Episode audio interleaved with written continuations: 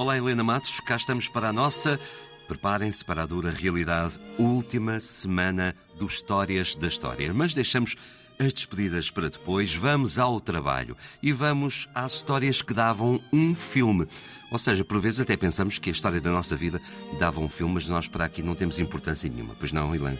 Exatamente. Portanto, o que é que fizemos? Selecionámos algumas histórias, aquelas que, todas elas, na verdade, podiam ter dado um filme mas algumas davam um grande, grande, grande filme, como esta que escolhemos, de que acontece em 11 de novembro de 1724. Teve como título A Bela Criminosa e o Refugiado pelo Mundo Sem Parte Certa. Estamos a falar de Dona Maria da Penha de França, 11 de novembro de 1724, Lisboa, um sábado, o Passo e Dom Lourenço de Almada, que espera pela sua esposa e prima, Dona Maria da Penha de França, para que ela regresse a casa. A verdade é que os criados esperam por Dona Maria da Penha de França à porta do passo, regressam a casa, dizem que a senhora não está, mandam-nos regressar ao passo, os criados andam de cá para lá, até que a dado momento, quando vão pela última vez ao passo, constatam que a porta já está fechada e, portanto, eh, acreditam, ou é-lhes dito, que provavelmente Dona Maria da Penha de França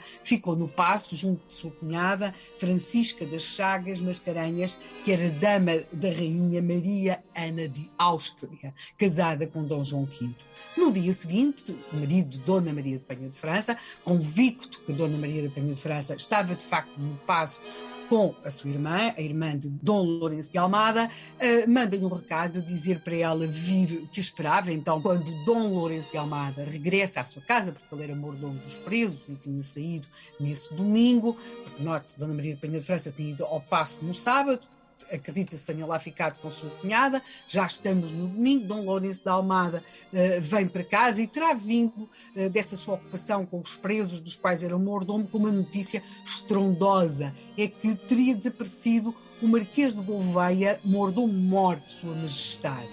Quando ele chega à casa, um, certamente na ansiedade de comentar a notícia com a sua mulher, que já teria chegado do passo, é informado que Dona Maria da Penha de França não só ainda não chegara, como que ele tem um recado de sua irmã, que se recorda, que recorda aqui mais uma vez, era uh, dama da Rainha Mariana de Áustria. E aí, nesse bilhete, é-lhe dito que a sua mulher, Dona Maria de Penha de França, de facto estivera no passo na véspera, mas tinha saído. Agora a pergunta que se coloca é quanto tempo é que terá demorado Dom Lourenço de Almada a relacionar o desaparecimento do Marquês de Gouveia com a ausência da sua esposa.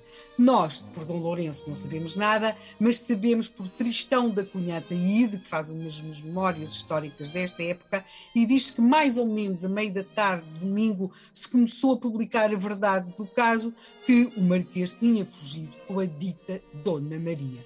Para a pergunta que aqui se cabe fazer é: mas como é que fugiram? Como é que, sobretudo sabendo-se como a vida das mulheres da aristocracia era tão, tão rigorosamente vigiada, tão controlada, como é que conseguiu Dona Maria da Penha de França fugir? Que o Marquês de Gouveia se ausentasse, os homens tinham imensa liberdade, mas não era o caso das mulheres. Bem, ela fugiu à vista de todos, ou seja, no sábado, 11 de novembro, Dona Maria da Penha de França esteve de facto no passo e, a dado momento, ela sai. Ela sai à vista de todos e entra para uma sege onde lá dentro havia uma mulher ou um vulto com uma espécie de vestuário que então usavam as viúvas, um capelo. Portanto, ela entra nessa sege e parte. Os seus criados estavam na outra porta.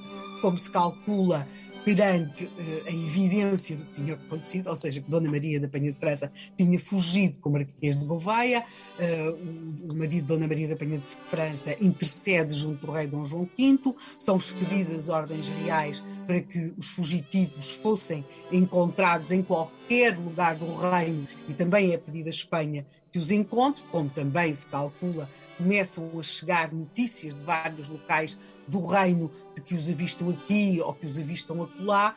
Alguns dias depois chega uma informação já com algum fundamento, dizendo que tinham sido vistos no Porto, numa estalagem, o, o Marquês de Gouveia envergando uma espécie de traje popular, um, um capote roto, e Dona Maria da Penha de França envergando os calções de seda e o chapéu do Marquês de Gouveia. Depois, eh, no Porto, sabe-se que eles partem, partem para o norte, objetivamente para a Espanha, e acabam a ser aprisionados em Tui. Nunca mais se verão e o seu destino é completamente diferente. O Marquês de Gouveia eh, anda, está em Espanha, bem, acaba em Inglaterra na condição de refugiado pelo mundo sem parte certa. Já Dona Maria da Penha de França é levada para um convento, um convento em Lugo, e uh, as portas do convento fecharam-se sobre aquela que em Lisboa vai inspirar poesia, vai ser tratada como bela criminosa que ao fogo do amor foi ser ardente. Os ouvintes avaliam ou não se a história de Dona Maria da Penha de França e do Marquês de Gouveia dava ou não um grande filme. Ah, mas isso claramente. E nesta nossa última semana, sem interrupções nem curiosidades da minha parte, porque chega de me meter na vida dos outros, esta semana é sua, Helena. Até amanhã. Aqui literalmente falando, meter-nos na vida dos outros. Claro.